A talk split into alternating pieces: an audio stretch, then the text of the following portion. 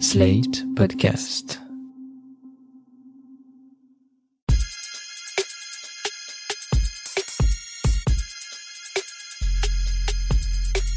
Salut chers auditeurs, salut chères auditrices, bienvenue dans Sans Algo, le podcast qui vous en fait découvrir d'autres. Je suis Mathilde Mélin, journaliste pour Slate.fr, de retour pour cette saison 2 de Sans Algo avec une formule un peu différente. Désormais, chaque jeudi, vous aurez droit à une capsule de quelques minutes qui résume l'actualité de la semaine du petit monde du podcast et chaque vendredi, vous retrouverez mes recommandations d'écoute. Dans cet épisode Reco, j'ai décidé de prolonger un peu les vacances avec un podcast qui parle non pas de voyage, mais de piscine. En réalité, ce programme, je l'ai déjà mentionné dans l'épisode 16 de Sans Algo, dédié au podcast que j'attendais le plus en 2022, et je n'ai pas été déçue puisque je vous en parle à nouveau aujourd'hui. Ce podcast, c'est On ne court pas au bord du bassin de Jacob Durand pour Make Some Noise. C'est un podcast difficile à résumer parce qu'il s'y passe plein de choses, mais je vais tout de même essayer de vous le présenter clairement. C'est un docu-fiction, c'est-à-dire qu'il y a une intrigue et un personnage fictionnel qui sont là pour mettre en valeur un contenu documentaire qui, lui, est tout à fait vrai. Dans ce docu-fiction, donc, l'auditeur suit les aventures de Péric Villain, un inspecteur du Beau, le Bureau d'études architecturales et urbaines, une institution étatique purement imaginaire en charge de répertorier notre patrimoine urbain. Et un jour, il reçoit une mystérieuse carte postale anonyme. Bureau du Beau, 9h30. Une lettre cachetée est adressée à l'inspecteur Péric Villain.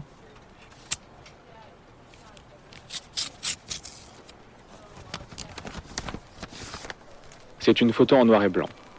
Au premier plan à droite, des spectateurs en habit du dimanche observent le bassin.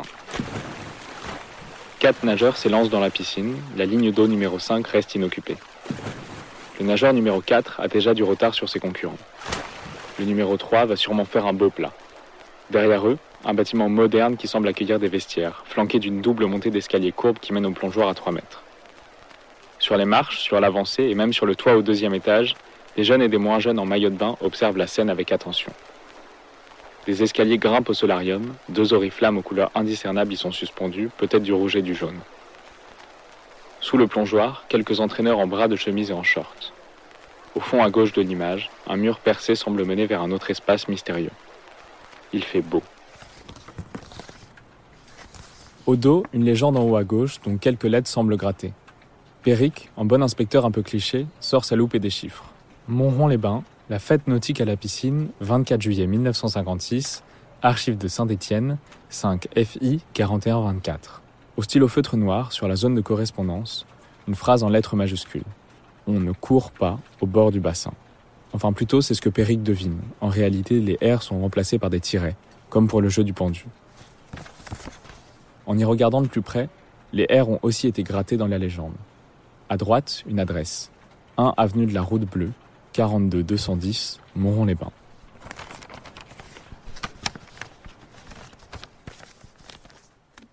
Il n'en faut pas plus à Péric Villain pour l'envoyer sur la piste de cette piscine disparue.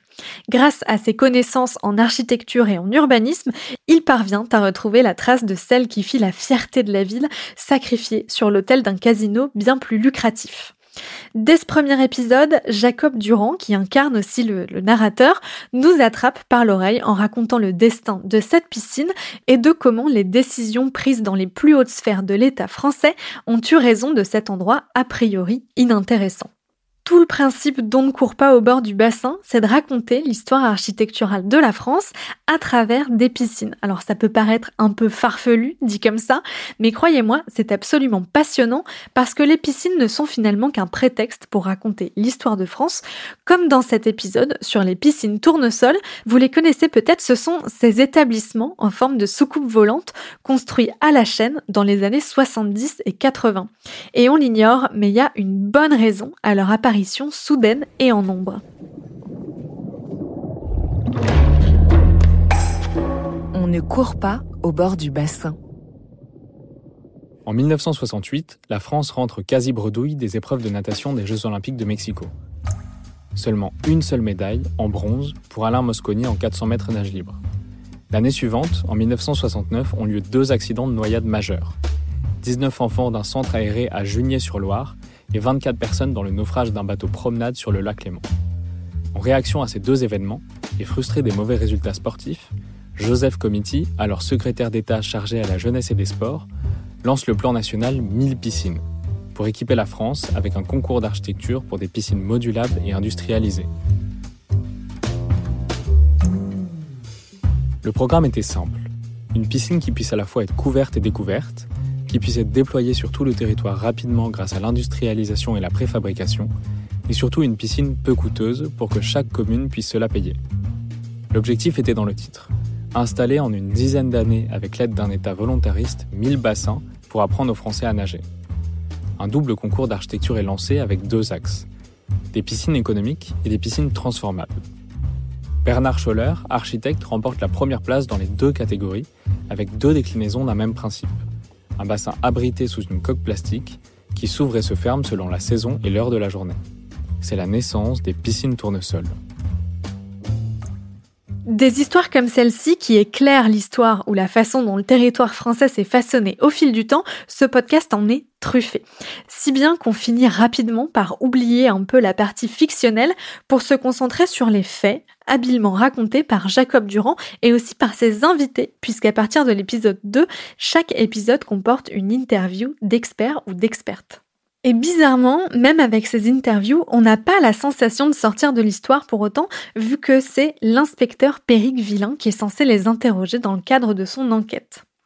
Certaines interviews sont d'ailleurs hyper éclairantes, comme celle d'Hervé Marchal, qui est sociologue, dans le cinquième et dernier épisode dédié aux piscines individuelles. Et vous allez l'entendre, Hervé Marchal commence par expliquer comment le modèle pavillonnaire, celui des maisons individuelles construites en dehors de la ville, est né, et plus tard, avec lui, le concept des piscines individuelles. Ce modèle pavillonnaire est dans une large mesure euh, issu euh, du modèle états-unien d'habitat. Un habitat dispersé, un habitat aussi euh, qui va de pair avec une certaine définition de la famille. Euh, de la famille nucléaire, hein, euh, papa, maman, euh, les deux enfants, le labrador, la 3008, la famille, la famille Ricoré, quoi. À l'origine, le pavillon, les pavillons, c'est des pavillons de chasse. Hein, c'est ce qu'on appelait une folie au XVIIIe siècle. Hein. Les grandes familles aristocratiques avaient un pavillon à la campagne. Donc ça veut dire que aussi le, le pavillon est à la campagne. Il y avait une recherche de nature. Et derrière, il y avait euh, les tests de Rousseau. Hein, euh, la, ville pollue, euh, la ville, elle est, c'est pas bon pour la santé. Donc on allé à la campagne dans son pavillon se régénérer. Donc il y a aussi cet imaginaire-là. Cela a perduré jusqu'au 18e, 19e siècle. Il y aura des embryons de pavillons durant la première moitié du 20e siècle, mais c'est surtout après la Seconde Guerre mondiale qu'effectivement le modèle pavillonnaire va se diffuser. Et là, il est issu de la société états-unienne. Et donc c'est une ville qui s'étend, c'est une ville horizontale, c'est une ville euh, qui est fondée sur un moyen de transport hyper dominant, bien sûr l'automobile, et c'est une ville qui mêle l'idéal de la ville à la campagne. J'ai accès à de multiples services via mon automobile et en même temps que je suis à la campagne, j'ai le bon air. On ne court pas au bord du bassin, c'est un podcast un peu farfelu qui demande parfois de bien lâcher prise. L'auteur a voulu doter sa fiction de moult jeux de mots et d'une sous-intrigue autour de lettres de Scrabble qui n'étaient pas forcément nécessaires pour qu'on se prenne au jeu. Mais ces petits points faibles sont largement contrebalancés par la richesse du propos et la très jolie mise en son de Benoît Thuot. Ce que je ne vous ai pas encore dit, c'est que ce podcast est né d'un appel à projet lancé il y a un an par le studio Make Some Noise. Je ne suis pas très étonnée que Jacob Durand l'ait remporté, vu l'originalité de sa proposition, mais j'ai quand même eu envie d'en savoir davantage sur ce podcast. Je l'ai donc invité au micro de Sans Algo, le voici. Bonjour Jacob Durand. Bonjour Mathilde. C'est la première fois que je vois votre nom au générique d'un podcast. Est-ce que vous pourriez commencer par vous présenter? Alors, je suis euh, architecte, ou plutôt diplômé en architecture, et mon métier aujourd'hui, c'est de parler d'architecture, aussi bien dans mes écrits que euh, au sein de la librairie dans laquelle je travaille, qui est une librairie spécialisée en architecture. Ce podcast, euh, On ne court pas au bord du bassin, je crois que vous l'avez fait suite à un concours de pitch, c'est ça? Tout à fait. Euh, donc c'est le studio Make Some Noise qui l'été dernier a fait un concours pour produire leur prochain podcast maison. Et à ce moment-là, j'ai soumis l'idée d'un podcast d'enquête sur des piscines disparues qui vient de mon travail de diplôme en architecture. Vous aviez fait euh, une thèse ou des recherches sur les piscines en particulier? C'est ça. En fait, c'est mon travail de, ce qu'on appelle le PFE en architecture, donc c'est le projet de fin d'études. C'est les six derniers mois de la dernière année. On se concentre sur un sujet, généralement c'est la construction d'un bâtiment. Moi j'étais dans un atelier où on nous demandait plutôt de réfléchir au territoire. Et je me suis retrouvé en mars 2020 face à la carte postale d'une piscine dans la ville de Montrond-les-Bains, au nord de Saint-Étienne, et je la trouvais nulle part sur les cartes. Et j'ai commencé une enquête pour comprendre où était passée cette piscine, et euh, j'ai déterré plein d'histoires de piscines disparues. Qu'est-ce qui vous intéresse particulièrement dans le lieu ou dans l'objet piscine? En fait, c'est un objet qui est très innocent. Moi, c'est ce que je cherche dans mon travail, c'est de pouvoir parler d'architecture euh, sans que les gens se disent oh là là, ça va être de l'art ou ça va être quelque chose qui va être très luxueux ou qui ne me concerne pas. Et en attrapant les gens par le sujet de la piscine, en fait, on a quelque chose qui, est très, qui peut être très personnel. Beaucoup de gens, la majorité, ont des souvenirs de piscine, de quand ils étaient enfants ou de quand ils sont adultes, et ils s'attendent pas forcément à ce qu'on vienne leur parler d'architecture ou d'histoire, d'urbanisme, de politique du territoire derrière. Et c'est, ça permet de replacer ces sujets dans le quotidien des gens en leur disant que ce qu'ils vivent est influencé par les politiques de la ville, par l'architecture, et que c'est intéressant, du coup, euh, pour eux d'y jeter une oreille. À quel moment vous vous êtes dit, ce sujet des piscines qui, moi, me passionne, j'aimerais en faire une fiction, et une fiction audio? Euh, J'avais fait un peu de radio étudiante avant, et j'ai fait, quelques... j'ai fait un podcast euh, quand j'étais étudiant, qui était une expérimentation parce que ça me plaisait. Et j'avais envie de continuer à expérimenter dans ce format. Et hum, la fiction audio, ça me permettait d'amener les gens dans une histoire, et en même temps de, leur, de distiller des véritables enfin, des informations euh, derrière. Et c'est plus facile, je trouve, de le faire en audio, parce que pour le coup, vu que c'est de, l'oral, enfin c'est de l'audio, il y a beaucoup de choses qui est laissées à l'imagination des gens. Et j'aime bien le fait de me dire que si ces piscines-là ont disparu, eh ben on ne les montre pas, on les raconte. Comment vous avez trouvé la forme de la fiction qui est assez particulière? Parce que c'est très principalement un narrateur qui est vous qui racontez l'histoire. Il euh, n'y a pas plein de personnages, plein de dialogues ou alors c'est vraiment une scène par-ci, une scène par-là, mais ça tient quand même beaucoup sur vous, sur votre voix. C'est plus un récit qu'une fiction finalement. Pourquoi vous êtes dirigé vers cette forme-là pour des histoires de, coûts, de production? Il y a plusieurs choses. Avec Make Some Noise, on a travaillé effectivement dans une forme un peu euh, euh, de contrainte où quand on s'est rencontrés la première fois en octobre 2021, euh, on s'est tout de suite dit premier épisode en janvier. Donc il, fallait écrire très vite et produire très vite les premiers épisodes. J'aimerais bien dans euh, de futurs euh, podcasts ou de futures créations, futurs documentaires, amener plusieurs voix. Mais là, pour le coup, c'était aussi moi d'une simplicité d'écriture de me dire, ok, c'est le premier, je gère une voix, c'est la mienne, c'est mon ton, je sais comment j'écris, je sais comment je peux délivrer ce texte, et ça sera plus simple. Parce que là, comment ça s'est passé concrètement, la production de ces cinq épisodes? C'est-à-dire que vous avez euh, euh, écrit, tourné, monté, écrit, tourné, monté, ou est-ce que vous avez tout écrit d'un coup, tout tourné d'un coup? Comment ça s'est passé? Il y a une première phase d'écriture de trame, où on a défini pas mal de choses, dans quel ordre on trouve les cartes, dans quel ordre on trouve les lettres, qu'est-ce que les lettres signifient? Ça a été un gros travail. En fait, j'y suis, je suis arrivé avec une idée et j'ai essayé de faire marcher l'idée. Euh. Il y a des choses que j'ai que j'ai compris qu'après. Et ensuite, on a écrit deux épisodes, trois épisodes. on a écrit trois épisodes euh, tout de suite et qu'on a enregistré en décembre. Donc, qui sont les trois premiers épisodes qui sont sortis en février, mars, avril. Et ensuite, en début février, on a enregistré les deux épisodes suivants. Et c'est à ce moment-là, on va dire, c'est entre décembre et février où moi aussi j'ai écrit la fin. Il y a des choses que j'avais pas forcément prévues qui se sont passées entre les deux. Le personnage principal dans Ne court pas au bord du bassin, c'est Péric Villain, un inspecteur du BO, le bureau d'enquête architecturale et urbaine. Qu'est-ce qui vous a inspiré à la fois le BO et à la fois Péric et son histoire autour de son prénom si particulier et de sa personnalité à lui?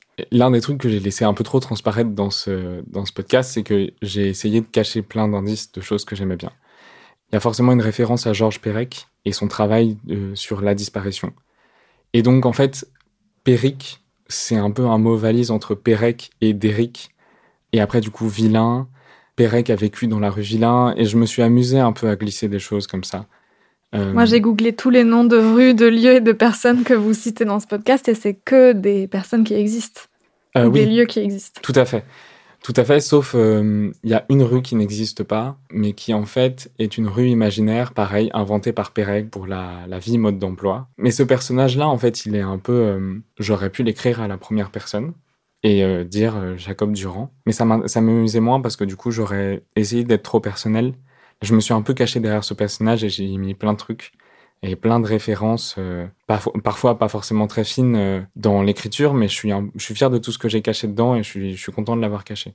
D'où ça vous vient, euh, cette envie de jouer avec les lettres et avec les mots au sein même de l'intrigue? Je crois qu'il y avait un petit côté peut-être un peu fantomas. En fait, j'avais envie d'avoir une, une enquête, mais qui n'était pas euh, super compliquée, où il fallait pas sauver le monde, mais où euh, la résolution était parfois un peu, euh, un peu vieux jeu, effectivement, ou un peu sur des petites énigmes et tout. En fait, j'ai- j'aime bien quand les choses sont au 1,5e degré. Donc c'est quand c'est très sérieux et en même temps c'est un tout, c'est pas oui c'est ça, c'est un tout petit peu ridicule. Et du coup il y a une part de désuet qui est très agréable, qui, a, qui apporte un- une seconde couche où on, qui, qui du coup aussi permet de, de parler plus légèrement des choses. Parce qu'au final, le sujet du podcast, c'est l'histoire des piscines, évidemment, mais l'histoire de France, de l'urbanisme, de comment euh, le sport et euh, les pavillons individuels se sont développés en France. À votre avis, c'était nécessaire d'enrober tout ça, tout ce savoir réel dans de la fiction pour le rendre un peu attractif? Parce qu'on n'entend jamais parler d'histoire d'urbanisme, en fait. Non, c'est vrai. Je crois que c'est plus facile d'entendre ces sujets-là si on les enrobe un peu. Si jamais on dit aux gens, écoutez, on va vous parler de comment est-ce que vous vivez et je vais être un petit peu critique sur euh, comment est-ce qu'on a consommé depuis 150 ans et comment est-ce qu'on a, euh, qu'on a construit la ville depuis 150 ans. C'est pas une, c'est pas une peur, mais je pense qu'on va me dire, oui, bon, écoute, t'es gentil, mais euh, ça m'intéresse pas forcément. Et ce second niveau me permet aussi de justifier ce discours. À votre avis, pourquoi l'architecture et l'urbanisme, qui est quand même un peu au centre de nos vies quotidiennes à tous et à toutes, est si peu étudié et surtout si peu mis en scène? Moi, j'ai essayé de réfléchir à d'autres podcasts que j'avais pu écouter sur le sujet, et il n'y en a pas 50 en fait. Ou alors c'est des podcasts de spécialistes, ou c'est des interviews de grands architectes, etc. Mais c'est un sujet qui est quand même assez euh, ignoré, voire méprisé. Pourquoi? D'où ça vient? Je pense qu'il y a des raisons euh, historiques, réglementaires, qui font que, par exemple, en France, pour construire au-delà de 150 mètres carrés, il faut faire appel à un architecte. Ce qui fait qu'il y a une grande partie de la production architecturale qui est faite sans architecte. Beaucoup de gens vivent dans des maisons où l'ar- l'architecte n'est pas intervenu. Du coup, parfois, c'est presque devenu l'architecte est presque devenu synonyme d'emmerdeur dans l'imaginaire collectif. Et ça, ça n'aide pas. Ça, plus certaines choses historiques, euh, par exemple, les grandes opérations d'urbanisme qui parfois euh, changent énormément les centres-villes et on ne pense par exemple que euh, aux travaux que ça génère au quotidien, euh, aux destructions, aux expropriations, euh, sans penser à moyen long terme à ce que ça peut apporter. Il y a cette opposition qui s'est un peu faite entre les deux, ce qui fait que parler d'architecture, ça devient un peu pompeux et on a relégué l'architecture euh, et le discours autour de l'architecture aux musées, aux fondations, euh, aux hôtels particuliers, aux villas. Aujourd'hui, quand on parle euh, d'architecture, les gens s'attendent à ce que, effectivement, on leur parle d'une villa euh, très riche, un truc très moderne. Et c'est, c'est à mes yeux et aux yeux de plein de collègues architectes, c'est dommage. Et c'est un peu ce que, c'est un, c'est un peu, euh, je sais pas si on, ouais, c'est un peu un cheval de, de bataille de dire, euh, bah voilà, j'aimerais bien réussir un peu à parler d'architecture petit à petit à des gens qui pensaient pas s'y intéresser. Là, vous avez fait euh, cinq épisodes. Est-ce que vous réfléchissez à une suite? Est-ce que vous avez envie de faire une suite? Alors, ce travail sur les piscines, ça fait deux ans que je le fais, vu que c'était mon diplôme en 2020. Et aujourd'hui, c'est devenu une exposition qui a eu lieu à Montrond-les-Bains, là où il manquait la première piscine. Euh, c'est devenu ce podcast. C'est en train de devenir un article pour le média La Disparition, qui est un média épistolaire euh, qui est très très chouette. Super média, un média auquel on s'abonne et en fait on reçoit des lettres euh, par courrier C'est ça. qui, qui sont des articles mais sous forme de lettres. c'est ça? Ça. À chaque fois, c'est un journaliste ou un chercheur, un artiste qui écrit sur la disparition d'un objet. Voilà, j'ai la chance de pouvoir travailler avec eux en ce moment. Et en fait, euh, plus j'y réfléchis, plus je me dis, j'ai beaucoup parlé de piscine, il y a encore plein de choses à aborder. Notamment en ce moment, on parle beaucoup des questions écologiques euh, autour des piscines. il y aurait encore plein de sujets à creuser, mais moi j'ai l'impression d'avoir un peu fait le tour. Je ne pense pas qu'il y aura une seconde saison dont on ne court pas au bord du bassin. Par contre, je ne pense pas que ça soit la fin des aventures de Périvillain. Quel teasing Eh ben, on va suivre ça avec euh, attention. Merci beaucoup, Jacob Durand, d'avoir répondu à mes questions. Merci beaucoup, Mathilde. J'espère que ça vous a donné envie d'écouter On ne court pas au bord du bassin de Jacob Durand pour Make Some Noise. Le podcast compte 5 épisodes d'une petite vingtaine de minutes et vous pourrez le retrouver sur toutes les plateformes, y compris sur Slate Audio, la podcast maison de slate.fr. Je profite de ce début de saison 2 pour vous remercier pour vos commentaires, notes et messages à propos de Sans Algo. Si ce n'est pas déjà fait, je vous invite à laisser une note ou un commentaire sur votre appli de podcast et bien sûr à partager Sans Algo à tous vos proches. Moi je vous dis à la semaine prochaine pour le retour des actus et une nouvelle reco garantie 100% sans algo. Sans Algo est un podcast de Mathilde Mélin, produit par Slide.fr, sous la direction de Christophe Caron et de Benjamin Septem-Ours. Merci à Victor Benamou pour l'enregistrement. Merci à Benjamin Septem-Ours pour le montage.